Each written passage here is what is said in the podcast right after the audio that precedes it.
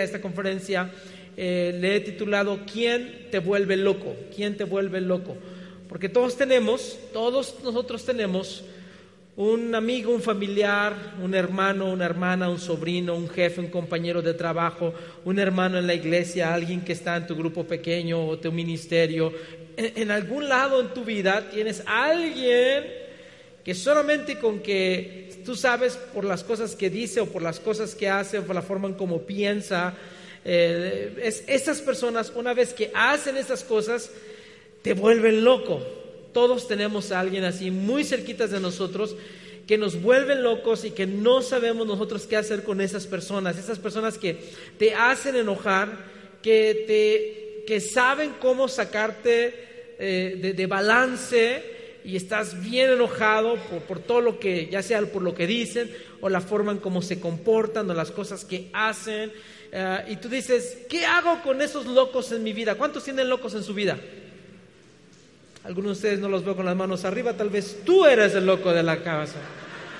Tal vez tú eres, tal vez tú eres el que haces que a los demás, por donde te estás riendo con esa sonrisita sarcástica, te estoy viendo. Todos tenemos locos en nuestras vidas, tenemos alguien que nos vuelve locos, tenemos alguien que nos, saca de nuestras casillas y que en verdad, híjole, no sabemos ni qué hacer con esas personas. Puedes tener un gran día, un día increíble, pero nada más te encuentras con esas personas y te arruinan el día. La verdad la pasa súper mal. Pero déjame darte algunas estadísticas promedio de las personas que se enojan. ¿Qué les, qué les parece esto?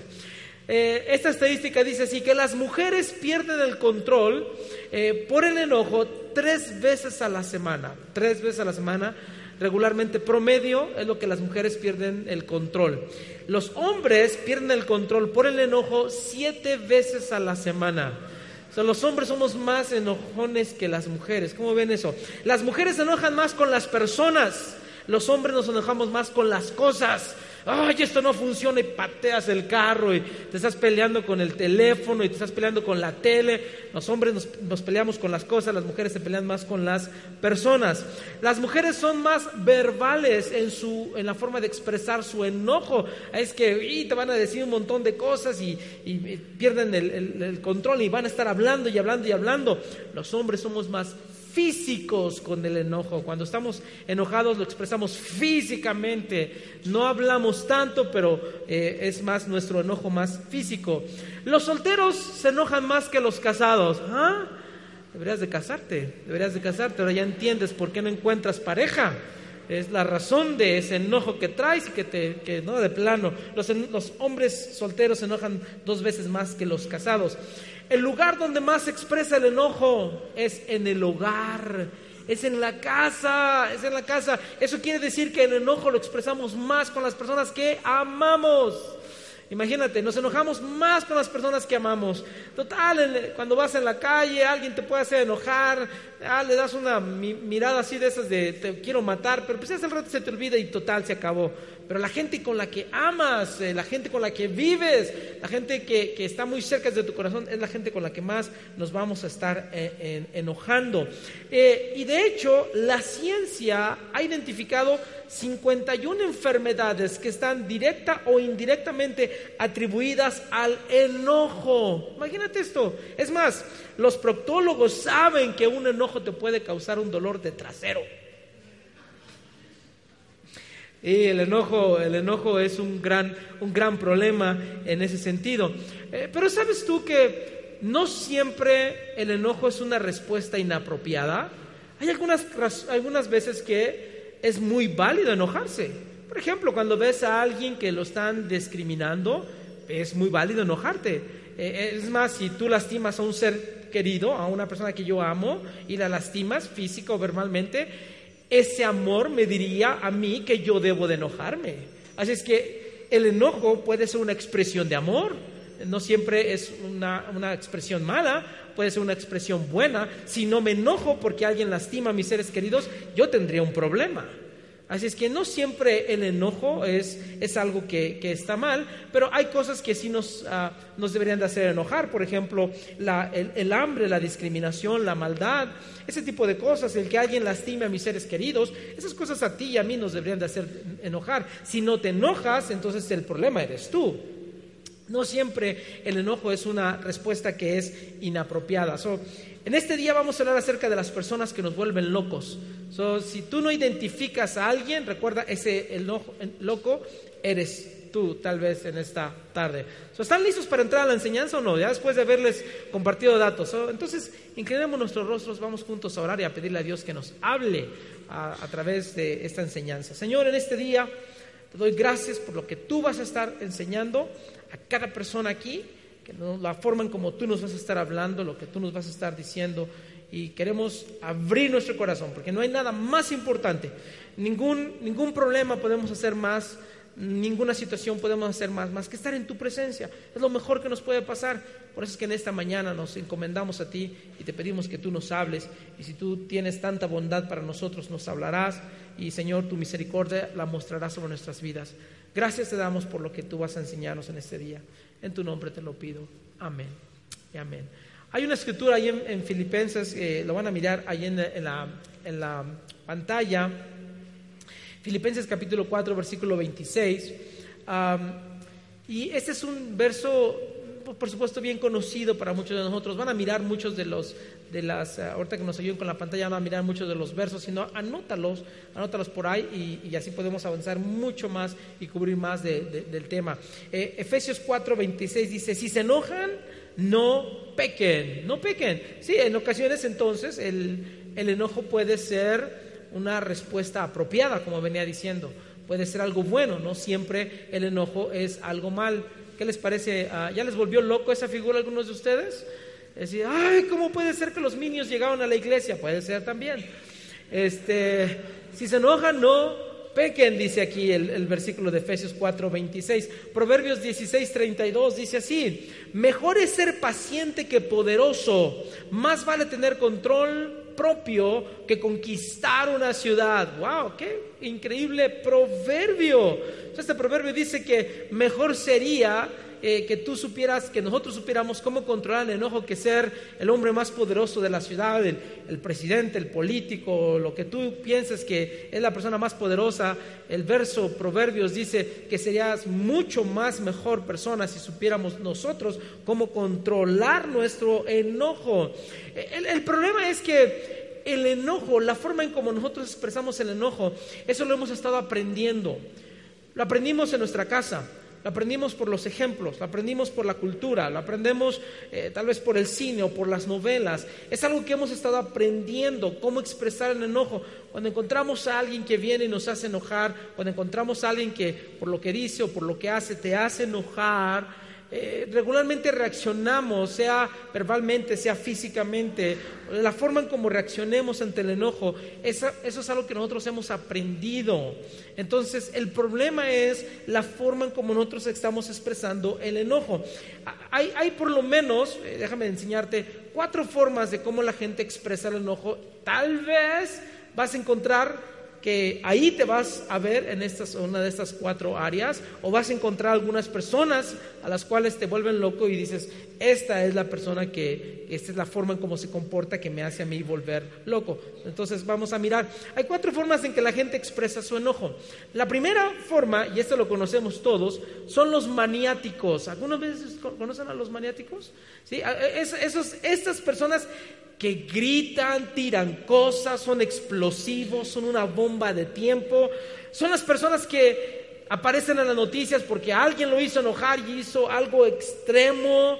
Eh, estos, estos maniáticos en nuestras vidas. De hecho, en la Biblia hay ejemplos de algunos maniáticos. Por ejemplo, Génesis capítulo 4, versículos 5 y 6, 5 y 8.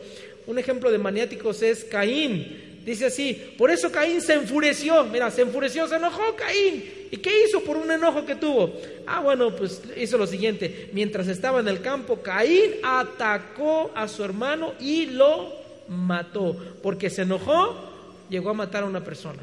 Todos nosotros hemos mirado a una persona a un, maniático que agarra las cosas y las avienta y las tira, y reacciona y es explosivo. Y son las personas que de repente pueden ocasionar grandes problemas, son las personas que pueden salir en las noticias y, decir algo como, porque se le atravesó a la persona en, el, eh, en la avenida, se salió de su carro y ahí se mataron por un, simplemente por un enojo pequeño, se enfurecieron, explotaron eh, y, dice el verso de Génesis, dice atacó, es decir, la respuesta inmediata de un maniático es atacar, es, es explotar y es decirle a los demás, expresarle el enojo de una forma agresiva y fuerte. Esos son los maniáticos. Otra forma también de expresar el enojo eh, son los mudos.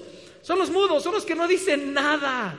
Son los, son los que no expresan el, enojo, son los que están calladitos, son los que les preguntas, mi amor, ¿estás enojada? Y te dicen, no, no, pero tú sabes que por dentro y te quieren decir algo. Están, son esas ollas express que por dentro están por explotar, pero no te van a decir nada, no te van a expresar nada son los que se tragan su enojo, los que no van a expresar absolutamente nada. Y porque se tragan su enojo, por eso de repente tienen, padecen de úlceras o dolores de cabeza o depresión alta y todo ese tipo de cosas que hay ahí, porque se tragan el enojo, porque no van a expresarlo. Eh, simplemente se van a quedar bien calladitos. Mira, mira Jeremías, porque ese es nuestro ejemplo de alguien que está enojado, pero es un mudo y no va a decir nada. Mira el ejemplo de Jeremías en el capítulo 15, versículo 17 y versículo 18. Dice así, eh, dice Jeremías, he llevado una vida solitaria. Es decir, todos, eh, todos están, eh, todos tienen pareja y todos están ahí y, con Jeremías no pasa nada. Dice, lleva una vida solitaria, pues me llenaste de tu ira, es decir, ha guardado el enojo, ¿no? Me llenaste de tu ira. ¿Por qué mi dolor nunca termina? ¿Por qué mi herida es incurable? Es, este es Jeremías, ¿no? Hablando simplemente de, eh, lleva una vida eh, solitaria, está enojado, y, pero no expresa, no le dice a nadie lo que está pasando. Sí, en verdad no es muy más dañino lo que te que estás comiendo, sino lo que te está comiendo por dentro, lo que te está matando. Eh, los, los, mudos tienen un problema, eh, así como los maniáticos, también los mudos tienen un problema eh, en ese sentido. Así es que ah, sí, son las personas que, que, no te van a expresar abiertamente su enojo. Los terceros, ya vimos a los maniáticos, ya vimos a los mudos, los terceros son los mártires. ¿Conocen un mártir? ¡Ay, esos de pelano! Son los que constantemente están tratando de causar lástima. Ay, es mi culpa, es mi culpa lo que pasa, es mi situación, es, mi culpa. Son aquellos que están tan enojados por lo que está pasando, pero se están echando la culpa de todo y porque se están tragando su enojo hasta se deprimen porque no quieren decir lo que está sucediendo, no quieren decir lo que está pasando, y, son los, los mártires, eh, estos son los que tienen el, enojo congelado, que no, no se mueve para, ni un lado ni para el otro. Un ejemplo de ellos en la Biblia, vas a mirar al hermano mayor del hijo pródigo. Mira el verso de Lucas capítulo 15, versículo 28 dice, el hermano mayor se enojó, claro, había, el hermano menor había regresado a casa en la historia del hijo pródigo, había regresado a casa, su papá le había preparado una gran fiesta, pero ¿qué pasó con el hermano mayor? Se hizo la víctima, el hermano mayor se enojó y no quiso entrar a la casa, no quiso entrar a la fiesta, yo no voy a participar de su fiesta, dijo, yo estoy aquí en casa, me porto bien y nunca haces fiesta para mí, yo que, te yo que trabajo, yo que hago esto, yo que hago aquello y tú nunca haces nada por mí. Estaba siendo el mártir el pobre el pobre hermano, dice, su padre salió y le suplicó que entrara. Yo me porto bien, pero de todas maneras la gente me hace enojar. Eh, ¿Tienes algún familiar que le gusta que le estén ruegue y ruegue y ruegue y ruegue y ruegue? Lo invitas una vez, lo invitas otra vez y, todo el tiempo te está diciendo que, no, ¿verdad? Que, que eh, no lo invitan, que no lo hacen, que no lo ponen, eh, no lo toman en cuenta es, un problema. Y, constantemente está pidiendo que le estén rogando y rogando y rogando y rogando para que haga las cosas. Y cuando ya nadie le ruega, es cuando se deprime. Pobrecito de mí, estoy solito, estoy abandonado. Eh, esos son los mártires. ¿Tienes algún familiar mártir así uno de esos que dices, híjole, ¿no? Ya lo, ya lo, ya lo, ya lo pudiste ubicar, ya sabes quién es, no lo vayas a codear. Por último, tenemos a los manipuladores. Uy, esa es otra característica bien padre también, los manipuladores. Estas son las personas que no te dicen que están enojados, no te expresan su enojo, pero se van a desquitar de ti se van a desquitar, claro, se van a desquitar. La idea es, me voy a vengar, malvaditos, me voy a vengar.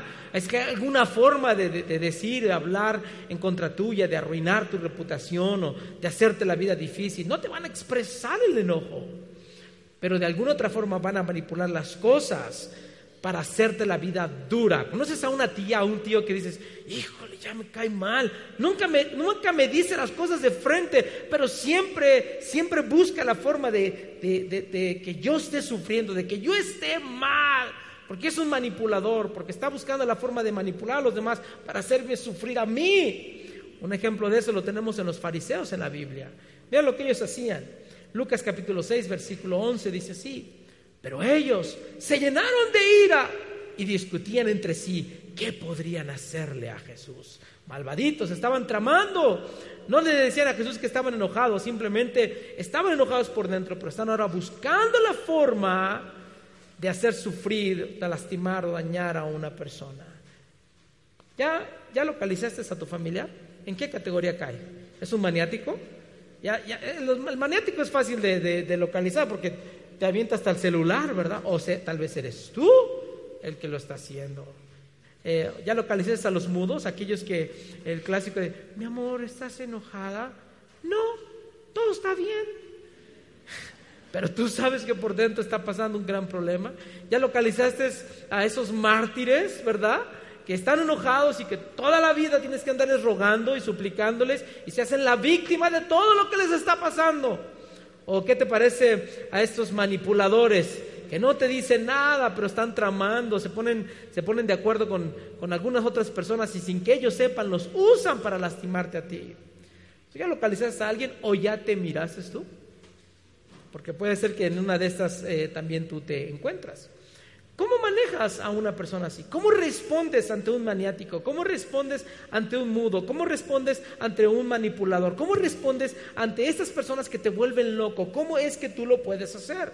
Bueno, si te dije que el enojo tenemos formas de expresarlo y lo hemos venido aprendiendo, entonces tenemos que venir a la palabra de Dios y si la Biblia nos dice enójense pero no pequen, significa que hay una forma correcta de enojarnos y de expresar nuestro enojo. el día de hoy, eh, si te estás, estás enojado, vamos a enseñarte cómo expresar tu enojo de una forma correcta. ¿Cómo yo lo puedo hacer porque hay cosas que me van a hacer enojar. Hay momentos en los cuales te van a hacer enojar. esos familiares que te vuelven loco, esos compañeros de trabajo que te vuelven loco, que, ya de veras este, te hacen perder eh, la, estabilidad. Eh, tenemos que ver la forma en cómo responder ante estas personas que nos están volviendo locos. déjame enseñarte cómo desarmar a los que están presionando tus botones, aquellos que, te vuelven locos, ¿sale? Les voy a enseñar varias cosas. Número uno, ¿qué, ¿cómo lo puedes hacer? La primera cosa que tienes que hacer es pensar y calcular el costo del enojo. Escucha esto, calcula el costo del enojo, porque enojarse tiene un costo. Entonces déjame enseñártelo. Enojarse tiene un costo. De hecho, el enojo cuesta mucho. Hay mucho que, que vamos a pagar cada vez que tú y yo nos enojamos. Mira varios proverbios. Voy a enseñarles varios proverbios. Proverbios 29, 22 dice así, la persona enojada comienza pleitos. El que pierde los estribos con facilidad comete todo tipo de pecados. Hay un precio a pagar. Si tú eres un creyente, si tú tienes a Cristo en tu corazón, uno de esos precios a pagar es tu relación con Dios. Porque por tu enojo, por el enojo y la forma de expresarlo incorrectamente, yo puedo perder inclusive mi relación con Dios. Así es que hay un costo que tengo que pagar. Déjame leerte tres proverbios más que vamos a irlos bien rápidamente. Proverbios 15, 18 dice, el violento provoca peleas. So, el, enojo te va a causar problemas y te va a causar peleas, pleitos. Proverbios 14, 29, el impulsivo delata necedad. Proverbios 14, 17. El que se enoja fácilmente hace, ¿qué dice? Locuras. Hace locuras, dice el proverbio. Así es que si me enojo voy a pecar, voy a causar problemas y voy a hacer locuras. Cada vez que tú y yo nos enojamos, porque estas personas las vamos a tener cerca de nosotros, cada vez que tú y yo nos enojamos, recuerda, hay un precio que tú y yo tenemos que pagar por el enojo. Entonces tengo que sentarme y mirar y calcular cuánto me va a costar a mí este enojo que yo tengo el día de hoy. ¿Qué tanto me puede costar? Si no expreso de una forma correcta, voy a pagar mucho por este enojo. Así es que cuando me enojo, por ejemplo, puedo perder el respeto. Si tú eres un padre que no sabes cómo controlar tu enojo, tú puedes perder el respeto de tus hijos. Estás perdiendo algo. Es un precio muy alto que pagar. Puedes eh, también, por supuesto, perder a tu familia. Hay familias que no están juntos el día de hoy simplemente porque alguno de ellos perdió los estribos y no pudieron arreglar o trabajar en su enojo. Y se pierde una familia por el enojo. Puedes perder tu familia, puedes perder tu trabajo, puedes perder tu salud, puedes perder dinero, hay muchos pleitos, hay muchos problemas, hay mucha locura que se comete cuando alguien está enojado. O sea, el enojo siempre te va a causar que tú tengas que pagar un precio muy alto por tu enojo. tal vez nunca habías considerado que el enojo lleva un precio. Y es un precio que puede ser muy alto. Y, y, también quiero decirte que algunas personas inclusive usan el enojo para motivar a las personas. Los padres todo el tiempo, si ellos aprendieron que a través del enojo puedo motivar a mi hijo para que saque buenas calificaciones, eso te puede funcionar por un tiempo, pero en cuanto ellos crezcan, cuanto tus hijos crezcan, y ya no van a ser motivados por el enojo, al revés, tu enojo que lo estás sacando en desorden se va a revelar en contra tuya. Así es que si tú usas el enojo como un motivador a una persona, no te equivoques, te puede funcionar un tiempo, pero al final del día va a ser en contraproducente para tu vida. hay un precio a pagar cada vez que tú y yo nos enojamos de una forma incorrecta. ¿Cuántos hijos eh, han tomado el camino correcto por un padre o una madre que tienen problemas de enojos. ¿Tú has mirado eso? ¿Tú has mirado que hay hijos que miras al papá o miras a la mamá que tiene una forma incorrecta de expresar el enojo? ¿Has mirado que los hijos hacen las, cosas correctas? Es lo contrario.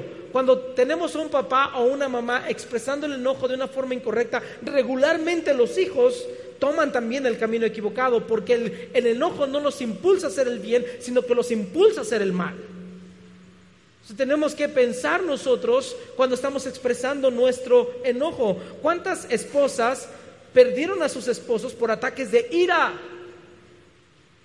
¿Cuántos novios o novias pierden una relación porque alguien está expresando el enojo de una forma equivocada? ¿Cuántas relaciones se han roto entre padres e hijos, hijos y padres? hay un precio muy alto que pagar cuando alguien te irrite, cuando alguien te haga enojar, tienes que pensar, ¿cuánto me va a costar este enojo? ¿Cuánto me va a costar? Hay un precio a pagar por el enojo y tienes que calcularlo. Dice Proverbios capítulo 14, versículo 29. Los que tienen entendimiento, fíjate ahí, los que tienen el entendimiento no pierden los estribos. Wow. Los que se enojan fácilmente demuestran que dice gran necedad. Gran necedad. Entonces, los entendidos no pierden los estribos, no se enojan tan fácilmente. Y no se enojan tan fácilmente porque calculan el costo. Pregúntate, ¿vale la pena que me enoje? ¿Vale la pena que grite? ¿Vale la pena que aviente cosas? ¿Vale la pena que no diga lo que está pasando en mi vida? ¿Vale la pena que me esté comiendo mi enojo? ¿Vale la pena? Y la respuesta, por supuesto, es no. Es, el precio es muy alto. Es una relación rota, es una relación con tu hijo, con tu esposo, con tu esposa, con las, las personas que tú quieres. No vale la pena. O sea, la primera cosa que tú y yo hacemos cuando alguien viene y nos irrita es pensar el costo. Segunda cosa que hacemos es mirar el dolor de las personas más allá de sus palabras. Mira el dolor de la persona que te hace enojar. Mira el dolor de la persona que te está irritando. Mira el dolor antes de escuchar las palabras que te está diciendo. Mira entonces el dolor, eso es lo más importante que tienes que hacer. Una vez que calculaste el, costo, estás ahora mirando el dolor de esa persona. Porque una persona que se siente miserable, quiero que tú también te sientas miserable como yo me estoy sintiendo. Los miserables quieren hacerte sentir miserable a ti. Entonces quieren repartir la miseria por todas partes en vez de mirar sus palabras, en vez de estar poniendo atención y enfocado en sus palabras, estás mirando su dolor. Y el dolor te está diciendo, el enojo te está diciendo, me siento miserable. Y porque estoy miserable, por eso me enojo. Y porque estoy enojado y me siento miserable, quiero que tú te sientas miserable. Pero tú y yo, siendo sabios y entendidos, como dice la palabra, miramos no sus palabras, sino su dolor, el dolor de esas personas, porque están ellas sufriendo. La gente herida hiere. Repítanlo conmigo. La gente herida, con más ganas, como que están despiertos. La gente herida hiere. Sale, eso lo puedes decir todo el tiempo. Búscalo y aplícalo en todas tus vidas. La gente herida hiere, te va a herir. Si están heridos, van a buscar herirte a ti. Y la razón por la que te quieren herir, ya te lo dije, porque se sienten mal, quieren que también tú te sientas mal. Entonces, tenemos que mirarlos a ellos. Dice Proverbios 19, 11. El buen juicio hace al hombre paciente, el buen juicio hacia el hombre paciente. Su gloria es pasar por alto la ofensa. ¡Oh, qué verso! Con este verso es suficiente como para apagar las luces y irnos y meditar en él. Porque este verso nos enseña acerca de lo importante de pasar por alto la ofensa. Porque recuerda, mientras esa persona está herida, mientras esa persona está lastimada y te dice cosas hirientes y te dice cosas que te ofenden, si tú pasas por alto esta ofensa, la escritura dice, esa es tu gloria. Eres mucho mejor que esa persona. O sea, si esa persona logra que tú respondas ante la ofensa, ante la herida que te está haciendo, entonces esa persona te está llevando a su nivel. Y recuerda que nunca debes de pelear con un cerdo. Porque el cerdo le gusta estar en el lodo, esa es la gran diferencia. Y lo único que quiere hacer es que tú te ensucies del mismo lodo. Eso no lo puedes hacer. Si, si, alguien viene y te está irritando y te está enfureciendo, no te pongas a su nivel, no empiezas a pelear con él. Pasa por alto la ofensa. Date cuenta que la razón por la que te lo está diciendo es porque está herida, es porque está lastimado y por eso te quiere herir a ti también. Pero si tú lo pasas por, por, arriba, tú no le haces caso a lo que te está diciendo, entonces logras una mucha más grande bendición para tu vida que el simplemente responderle. Te vas a quedar con la satisfacción de haberle respondido a esa persona su ofensa por un momento, pero si tú pasas por alto su ofensa, tú vas a quedar con una mayor satisfacción que solamente una satisfacción momentánea. So, date cuenta dónde estás. La gente que se siente segura, la gente que se siente amada, la gente que sabe que su identidad está en Cristo, no necesito ponerme al mismo nivel de alguien que no entiende que Dios le ama, que no entiende la seguridad y su identidad en Cristo. Y como no lo entiende, por eso está pasando un gran tiempo y quiere que yo también pase un mal tiempo. tengo que buscar eh, la forma de responder de una forma correcta. no busques la revancha. No busques la revancha, simplemente pasa por alto la ofensa. La gente a veces pone un círculo y le dice, no eres de mi círculo. Aquí este es mi círculo y no quiero que estés en mi círculo, pero el sabio inteligente hace el círculo más grande y incluye a todos. Y pasa por alto las ofensas de las personas, sabiendo que esas personas se portan así porque están heridas, están lastimadas y me quieren herir a mí también. Entonces, primero calculas el costo. Segundo, eh, de, esas personas miras el dolor de ellos antes que sus propias palabras. Tercero, piensa antes de reaccionar. Piensa antes de reaccionar. Cuando alguien te hace enojar, no respondas con la boca o con los impulsos. Pon tu mente a trabajar. Es más fácil Es mucho más fácil y es mucho más sencillo responder ante la ofensa de una persona. Fácilmente lo puedes hacer, cualquiera lo puede hacer. Es más, un niño lo hace. Por eso eso no se requiere de madurez. Un inmaduro responde eh, con sus impulsos. Pero una persona madura está pensando antes de enojarse. Eso es más difícil. Para algunos de nosotros inclusive es anormal, porque aprendimos en casa que la, primera cosa que tenemos que hacer cuando alguien nos irrita es dejar que el impulso salga adelante y responder. Pero es la forma incorrecta. Dios quiere que tú y yo pensemos la forma, el costo, que pensemos y veamos más el dolor de esa persona, que no respondamos con la boca y con los impulsos, sino con la mente. Mira el proverbio, Proverbios 29, 11. Dice, los necios dan rienda suelta a su enojo, pero los sabios calladamente lo controlan. ¿qué, eres, ¿Qué eres tú? ¿Un necio o un sabio? Si estamos hablando del carácter de cada uno de nosotros y la forma en cómo expresamos nuestro enojo, habla acerca de nosotros. La escritura nos hace una, un constante, eh, nos, pone a los necios y nos pone a los sabios en uno y en el otro lado para que nosotros podamos notar ese contraste entre los dos. Eh, cuando estés enojado, piensa, hazte la pregunta, ¿por qué estoy enojado? ¿Qué fue lo que me hizo enojar? ¿Cómo puedo responder a esa persona? ¿Le respondo con sarcasmo? Le, uso mis palabras para responderle, uso mis acciones para responderle. Piensa, empieza a pensar. Lo que quiero decirte es que identifiques la causa del por qué alguien se enoja. ¿Por qué estoy enojado? ¿Qué fue o qué es lo que me está haciendo enojar? Si en este momento ya no estás mirando a la otra persona, anteriormente miraste el dolor de la otra persona, pero ahora te estás viendo a ti mismo y, tienes que pensar, ¿por qué yo estoy enojado? Déjame decirte las tres causas del enojo, ¿sale? Escríbelas, porque esto va a ser importante. ¿Por qué la gente se enoja? Hay tres razones por las cuales la gente se enoja. Y cuando tú estés haciendo tu examen y tu evaluación y tú digas, ¿por qué me hace enojar? Te vas a encontrar algunas de una de estas tres causas. La primera es el dolor. La primera es el dolor. La gente se enoja porque tiene dolor.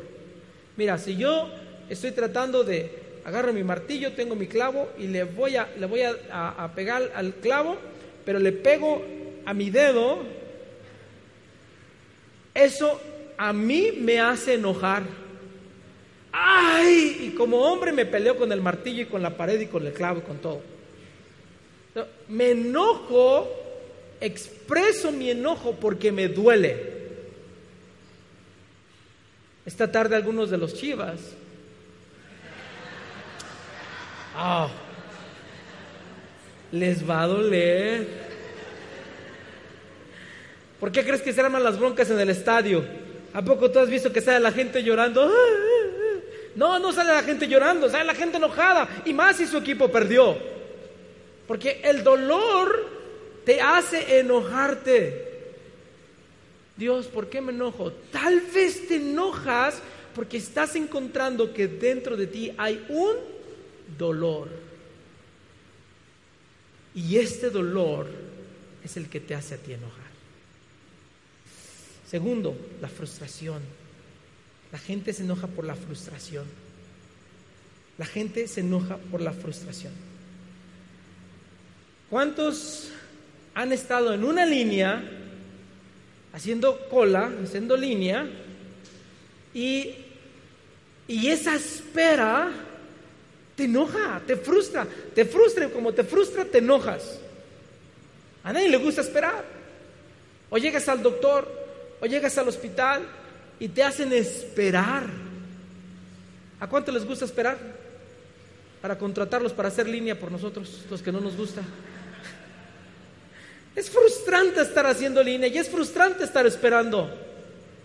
Estos, estos, estos días que estuvimos aquí en la Ciudad de México ya se dieron cuenta mis hijos de la espera en el tráfico. Y dijeron, ¿cuánto tiempo tenemos que manejar? El día de ayer mi hija, después de mirar el GPS, lo que decía, le aumentó media hora más y dijo, media hora más después llegamos. y La espera te pone, te, frustra y con esa frustración viene también un enojo. Así es que si un hijo está frustrado porque el papá o la mamá no están haciendo las cosas bien, ese hijo es un hijo enojado. Es un hijo que está enojado. En, las relaciones nos pasa todo el tiempo.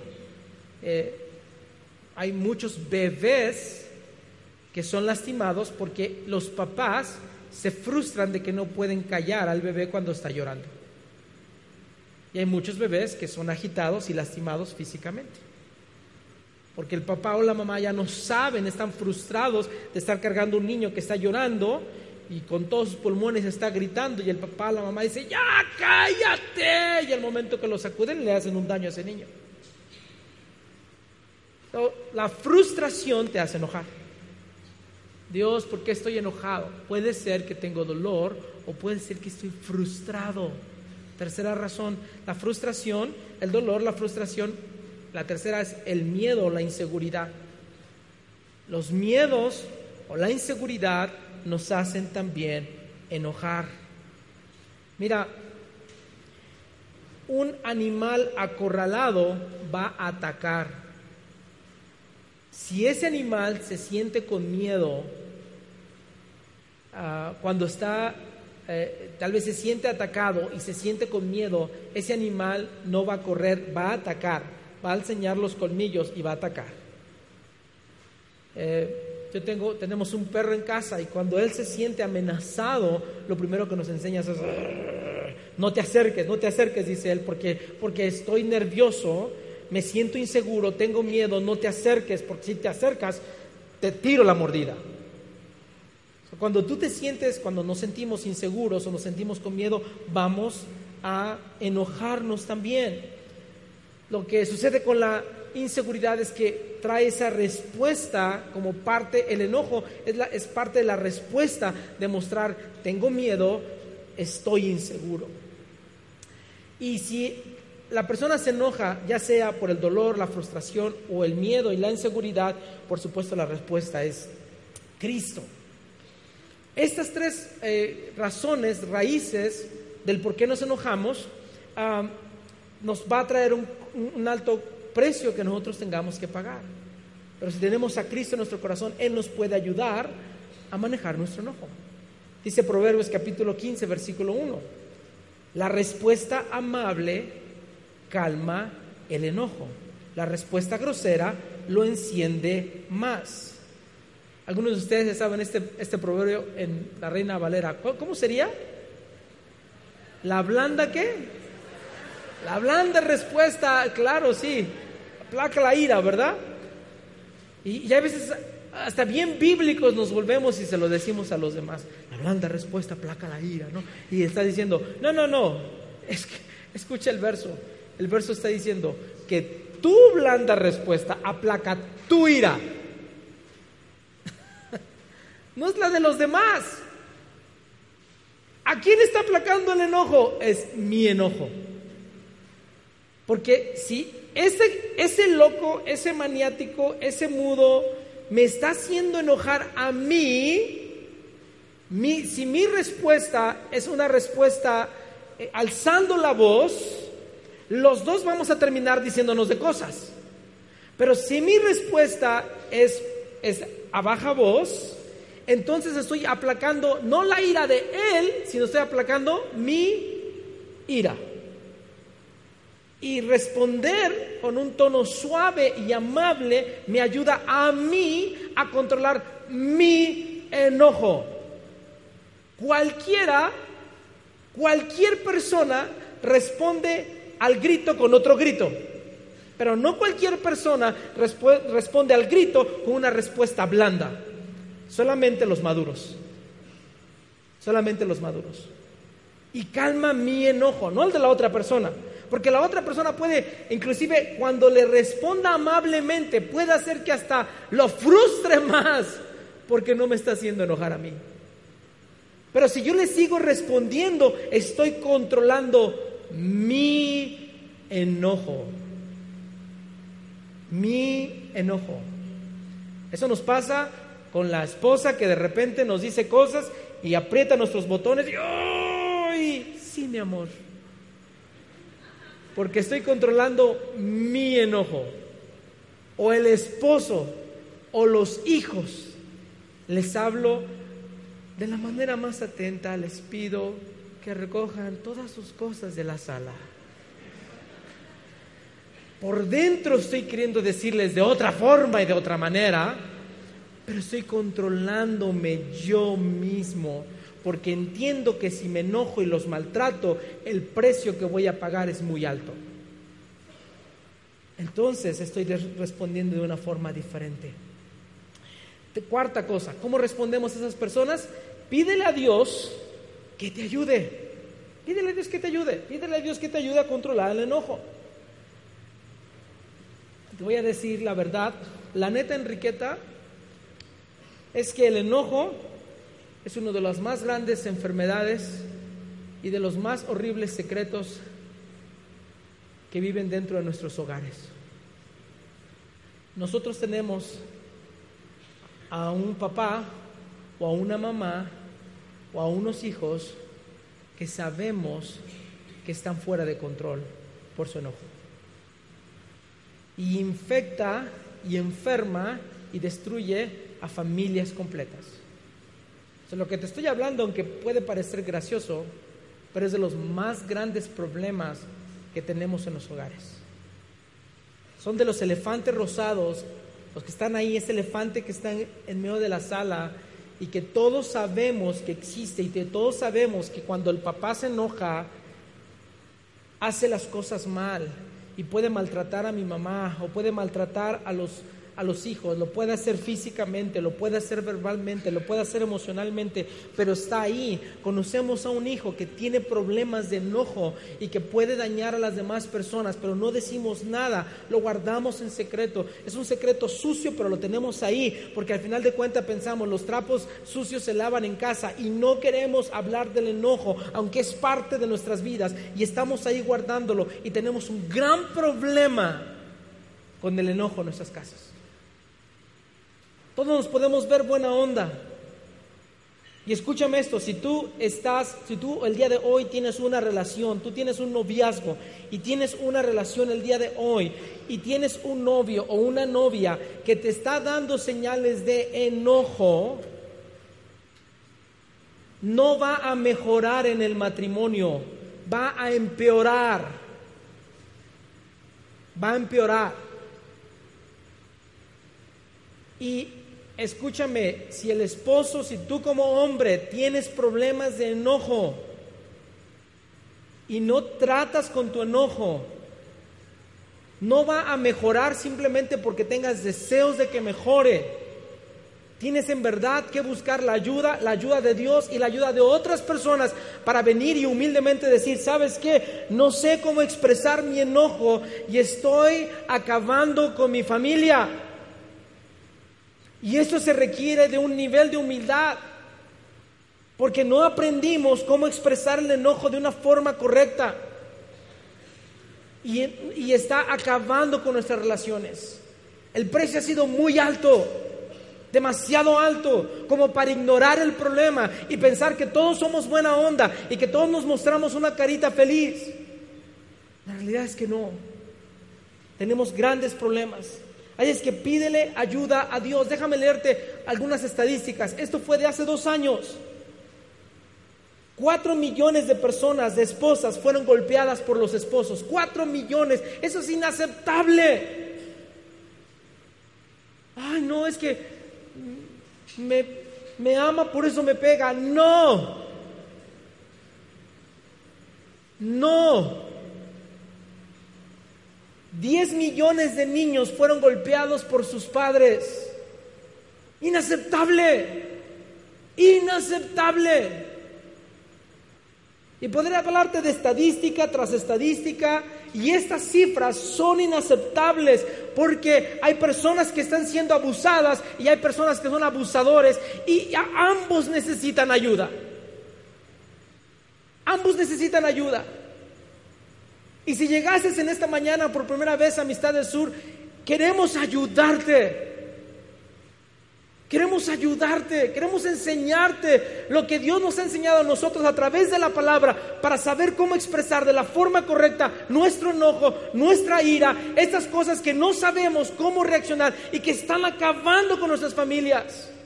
Porque si amas a las personas a las cuales tú dices que amas, entonces en este día tal vez Dios te trajo acá a tratar con ese enojo, a terminar con eso a dejar de, ser un secreto y empezar a trabajar en esa área específica en tu vida. Por eso necesitamos pedirle ayuda a Dios.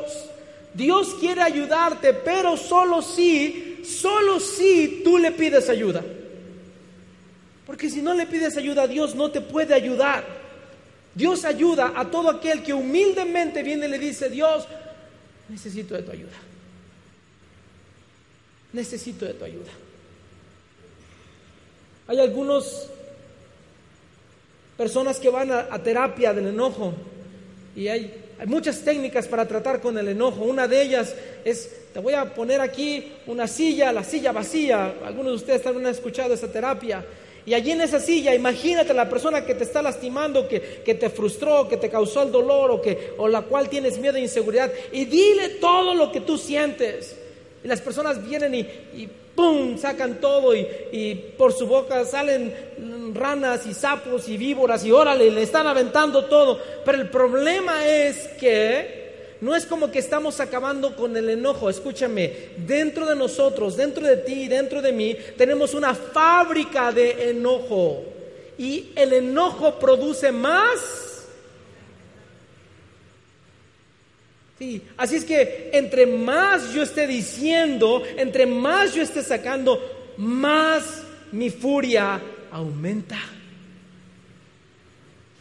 La solución al problema del enojo no es más enojo, es Cristo. Y ahorita te voy a llevar a que conozcas la parte donde como Cristo viene y puede ayudarte a ti y a mí y a todos nosotros que, que, somos humildes, suficientemente humildes para decirle a Dios, Dios, ayúdame, tengo un problema de enojo y eso está acabando con mi familia. Dice Salmo 141, versículo 3, Señor, Ponle a mi boca un guardián. Este verso debe de ser para cada uno de nosotros. Ponle a mi boca un guardián. Vigílame cuando yo abro los labios. ¿Qué verso? Tal vez deberías de ponerlo en una notita por ahí, pegarlo en tu espejo todos los días para decirle al Señor, ay pastor, ay hermano, es que usted no sabe, este, eh, pues sí, yo digo un montón de, maldiciones, pero pues es que ya se me sale el naturalito. No, no, qué naturalito ni qué nada. Lo aprendiste, hay que desaprenderlo. Entonces todos los días te pegas ahí tu nota y lo estás leyendo, Señor, ponme un guardián en mi boca. Señor, ayúdame. Ayúdame a hablar de la forma correcta. Ayúdame a no lastimar a, a las personas a las cuales yo amo. Ayúdame, Señor. Gálatas capítulo 5, versículo 22.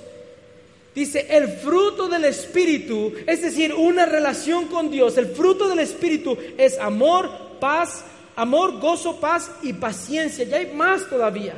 Pero la idea que este verso nos está enseñando en Gálatas es que estas cosas, el amor, la paz, la paciencia, solamente se adquieren a través de una relación con Dios. Solamente. Es lo que el verso nos está enseñando. Entonces yo le pido ayuda a Dios, Dios ayúdame. Y a través que estoy teniendo esta relación con Dios, Dios me empieza a mí a mostrar una forma diferente de expresar este enojo, porque estos locos en mi vida siempre los voy a tener. Entonces tengo que saber cómo expresar mi enojo cuando ellos me hagan enojar, cómo hacerlo de la forma correcta. Le pido ayuda a Dios y a medida que yo tengo esta relación con Dios, en mí se produce el fruto del amor, de la paz, de la paciencia, de la benignidad, de la bondad, de la fe, de la mansedumbre. Se empieza a crear en mí ese fruto que estoy necesitando para mis relaciones diarias. Hay algunas relaciones que no te puedes zafar de ellas entre hermanos tal vez, entre padres, entre esposos, entre tíos, sobrinos, primos. Hay relaciones en las cuales no te puedes zafar, pero hay otras relaciones, tal vez algún amigo, tal vez algún novio, alguna novia, que escúchame, ese loco, esa loca lo tienes tú por tu propia decisión. Y, yo les dije la mañana que si te amo, te tengo que decir la verdad. Eso lo que estoy diciendo es con mucho amor para ustedes. Porque tienes la oportunidad el día de hoy de acabar con esa relación. Nadie te ha forzado a estar, esa relación, estar en esa relación. Ha sido tu elección.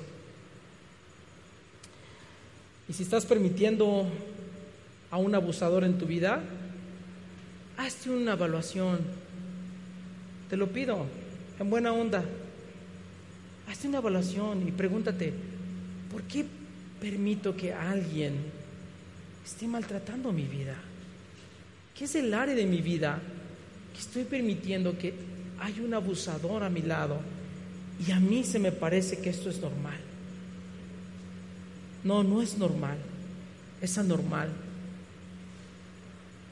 Y si lo estás permitiendo es porque hay algo en tu vida que no está correcto, que necesitas ver, venir a la palabra de Dios y que la palabra de Dios te muestre la área que tú estás necesitando, ser sano. Entonces, por último, el último punto de esto, cómo tratas con los locos en tu vida, es debes de basar tu identidad en Jesús. Basa tu identidad en Jesús. Tu identidad debe de estar basada en Jesús.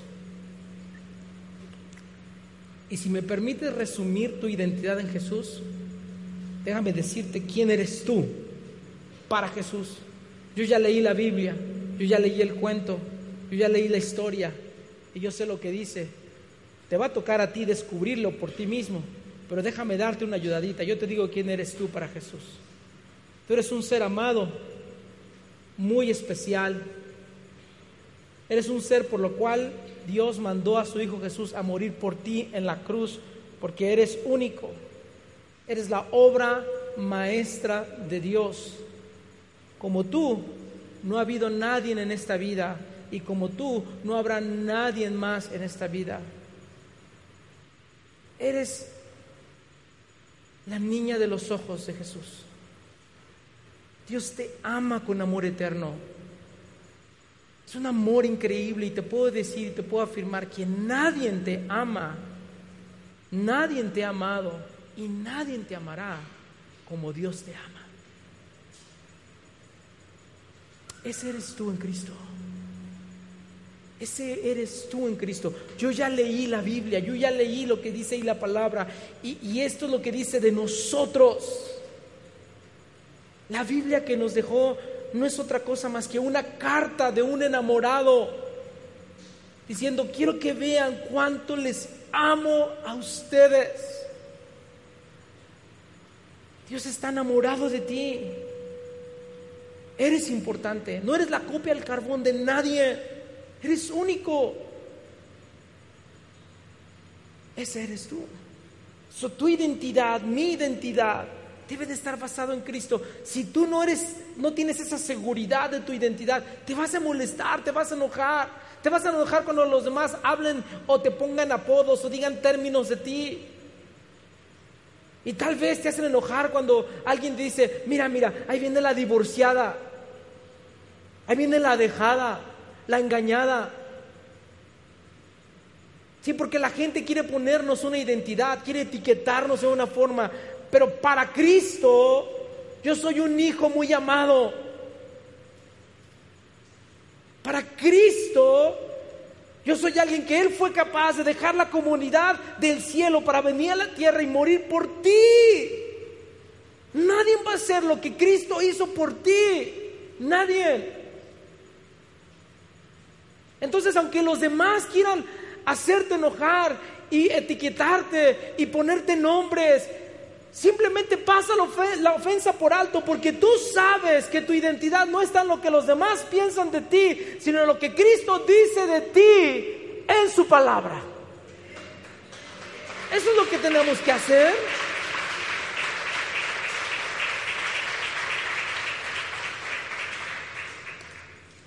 Dejemos de estar preocupados por la aprobación o desaprobación de los demás. En tu audiencia solamente hay uno, y ese es Cristo. Complácelo y tu vida será diferente. Tu vida será totalmente diferente. Mira lo que dice el libro de Proverbios. Proverbios 29, 25. El miedo a los hombres, el que dirán, el que piensan de mí, el miedo a los hombres es una trampa, pero el que confía en el Señor, el que está seguro, el que tiene su identidad en Cristo, dice, estará protegido. Proverbios 29, 25. Cuando Dios y su presencia llegan a mi vida, mi forma de expresar el enojo cambia. Cuando me enojo, mi boca revela lo que hay dentro de mi corazón. Mira esta guía que les puse a ustedes ahí en el PowerPoint. Una boca filosa revela un corazón enojado. Una lengua negativa revela un corazón temeroso. Una lengua que juzga revela un corazón culpable. Una lengua que critica revela la amargura del corazón. Una lengua sucia revela un corazón impuro. Mi lengua muestra lo que está dentro de mí. Lo que está dentro de mí. ¿Por qué digo, hablo? ¿Por qué me expreso así? Porque está revelando nada más lo que está dentro de ti y de mí. ¿Cómo está tu lengua esta tarde? ¿Cómo estás?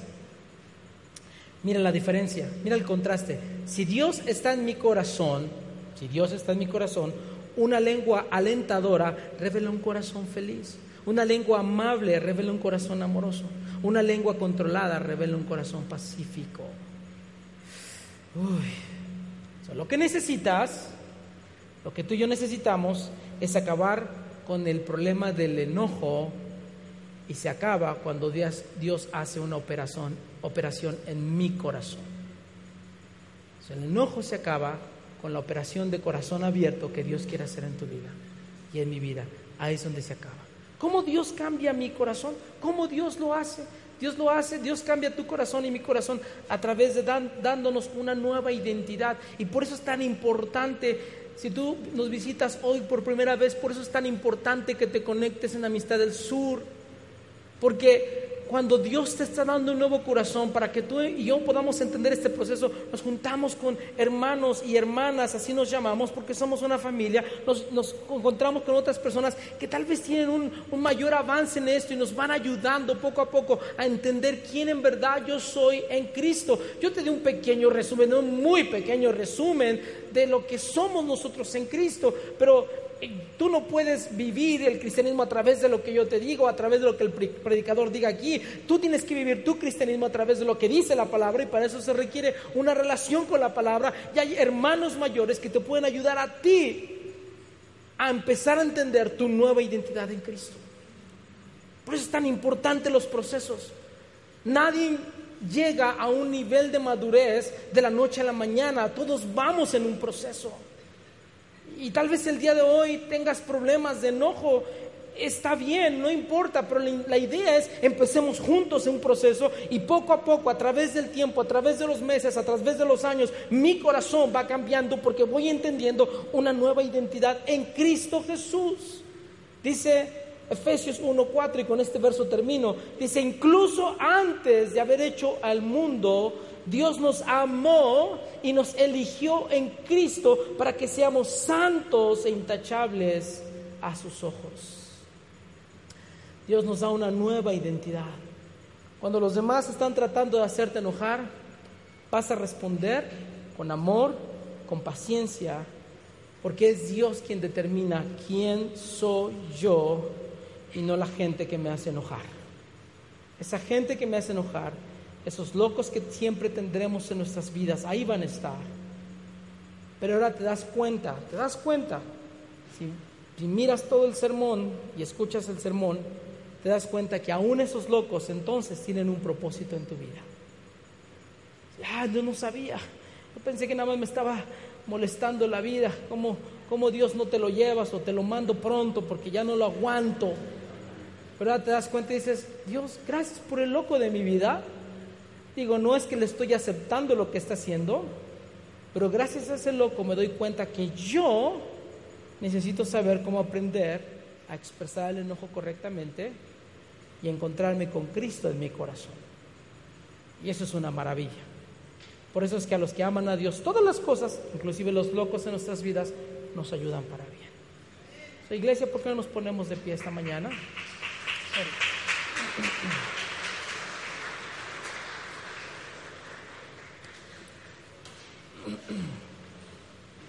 Déjame decirte lo siguiente, mientras sube el, grupo de alabanza aquí con nosotros arriba. Déjame hacerte esta pregunta.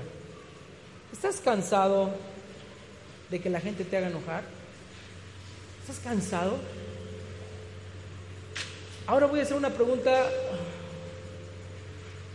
más directa todavía. Pero para eso te quiero pedir que, si es posible, cierres, cierres tus ojitos, si es que tú tienes esa libertad de cerrar tus ojitos lindos, porque no queremos avergonzar a nadie, no queremos humillar a nadie. Es que me harías el favor de cerrar tus ojitos para que cada uno de nosotros tengamos un momento íntimo y personal. Nadie se va a dar cuenta cómo tú respondes. Si estás cansado de que la gente te haga enojar, déjame preguntarte, ¿eres tú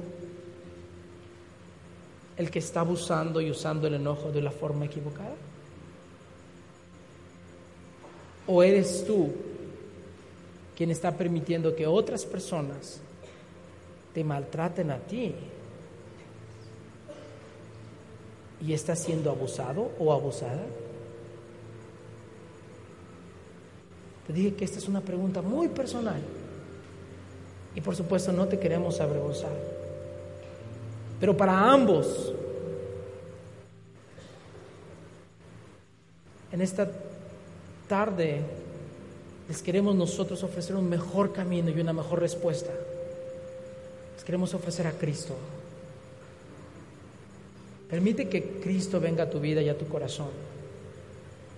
El día de hoy, tal vez la razón de estar aquí en Amistad del Sur es porque Dios quiere operar tu corazón.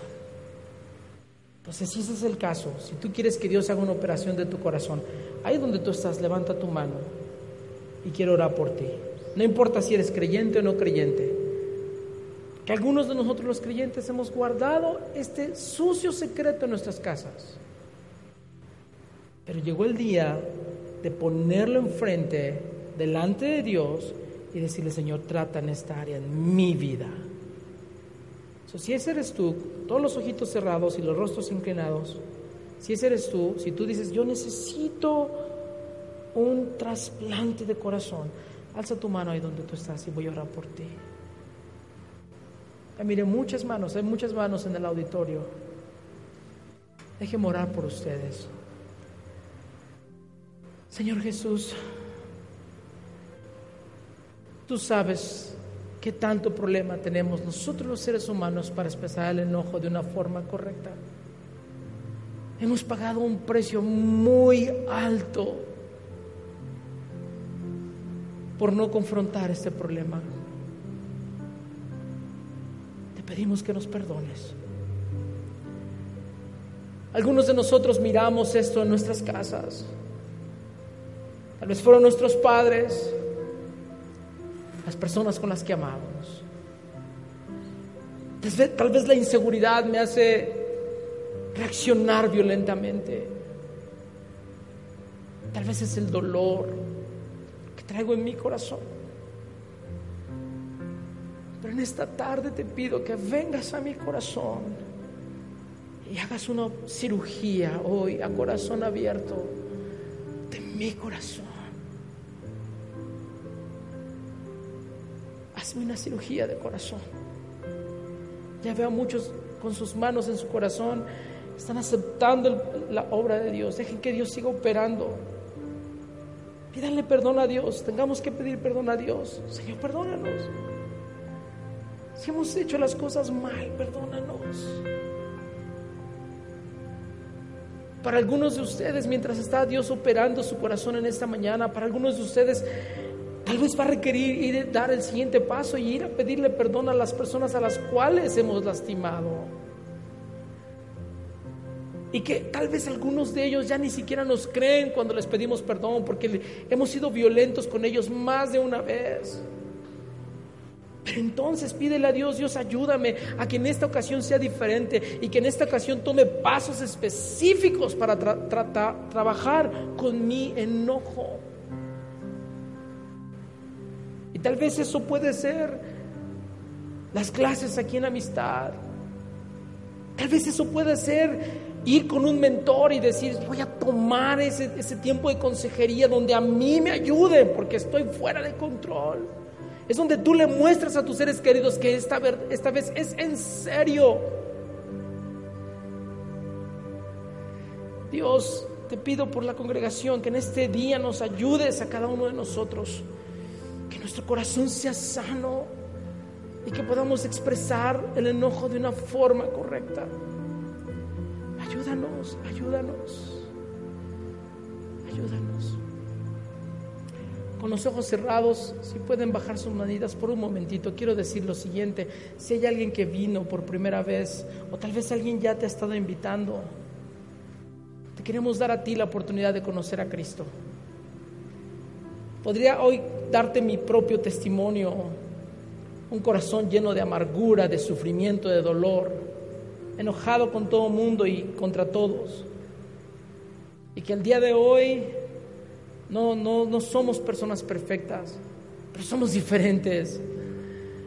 Porque Cristo vino a nuestro corazón y a través de este viaje que se llama el camino de la fe aprendimos a conocer de Dios y, somos diferentes. Tal vez tú estás aquí porque alguien te, te invitó o ya has venido varias veces, pero no has permitido que Cristo venga a tu vida. Entonces, si, si pueden cerrar sus ojitos, inclinar su rostro, si tú dices, pastor, yo necesito a Cristo en mi corazón, porque solo no vas a poder, solo no vas a poder. Las terapias son buenas, ciertamente te pueden ayudar, claro, pero yo te estoy ofreciendo lo que a nosotros, muchos de nosotros nos ha ayudado, que ha sido Cristo en nuestras vidas. No ha sido un camino fácil, pero ha sido un camino efectivo. A nadie nos ha quedado mal Cristo. Entonces, si tú en esta mañana, esta tarde dices, yo necesito a Cristo en mi corazón, podrías levantar tu mano, yo quiero orar por ti para que Cristo venga a tu vida. Y no solamente hablemos de esta operación de corazón, pero ahora Él empiece ese camino, ese caminar contigo, persona a persona, individualmente y, trabajando en tu vida. Hay alguien aquí que, dice, yo necesito a Cristo en mi corazón, levanta tu, tu mano ahí donde tú estás, para yo poder ver y orar por ti. ¿Hay alguien aquí en esta tarde? Gracias, ya vi su mano. Muchas gracias por su sinceridad y honestidad. ¿Hay alguien más que, gracias, ya vi su mano? ¿Hay alguien más que, gracias, ya vi tu mano? ¿Hay alguien más que, que necesita a Cristo en su corazón? Les, podemos dar libertad. Cierra tus ojitos, está bien, para que todos tengamos libertad. Gracias, ya vi tu mano. ¿Hay alguien más? ¿Hay alguien más que dice, yo necesito a Cristo en mi corazón? ¿Sí? Mira, qué padres las manos levantadas. Nos emociona tanto que empieces este camino, de veras, nos emociona tanto. Y este lugar, iglesia, uh, amistad, es un lugar increíble para ayudarte. Una, por última vez, ¿hay alguien más que quiera que diga yo necesito a Cristo en mi corazón?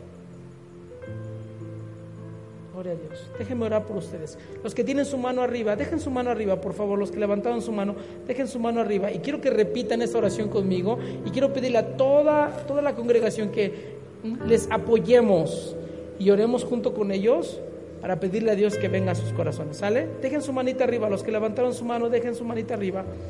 Y repitan esta oración conmigo. Díganle así, Señor Jesús. Todo junto, toda la iglesia lo está diciendo. Díganle, Señor Jesús en esta tarde yo he escuchado y he comprendido que yo te necesito a ti, que estos problemas que yo traigo en mi interior no voy a poder salir por mí mismo. Te necesito a ti. Así es que Señor, te quiero pedir que me perdones porque tal vez en mi vida no te he considerado. Pero hoy quiero pedirte que vengas a mi corazón. Perdóname. Hoy quiero iniciar una nueva vida. Quiero iniciar un nuevo caminar. Pero esta vez contigo en mi corazón. Te acepto como mi Señor. Te acepto como mi Salvador. Gracias Jesús. Porque hoy empieza una nueva identidad. Hoy soy tu hijo. Un hijo amado. Un hijo deseado. Un hijo único. Gracias te doy. Amén. Amén. un aplauso a todos los que hacían esta oración por primera vez.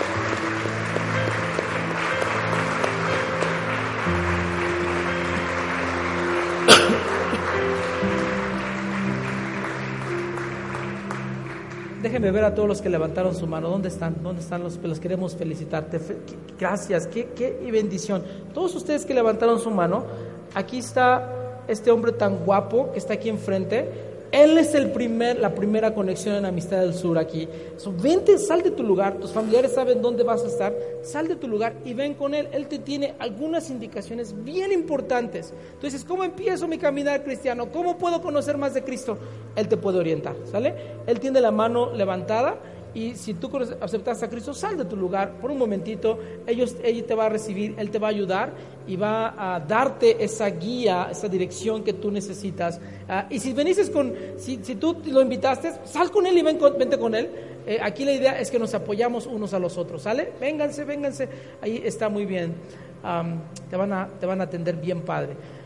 Amistad del Sur, estamos tan agradecidos, los llevamos en nuestro corazón, los llevamos en nuestras vidas. Oren mucho por, por nosotros allá en Iglesia Amistad, este, en, Denver. Eh, estamos iniciando en un nuevo local, estamos cambiándonos eh, en un nuevo local. Tengo un mes, de hecho, me, le decía Elías hace ratito, me sentía como, como nuevo predicando, tengo un mes que no, he predicado en la congregación, eh, estoy regresando en dos semanas a la congregación y cuando iniciamos estamos iniciando en un lugar eh, más grande, así es que nos mandan mantener en sus oraciones. Dios es testigo, ¿eh? Dios es testigo, no les pongo presión, pero Dios ya los miró. les, les amamos un chorro, muchísimas gracias por este tiempo.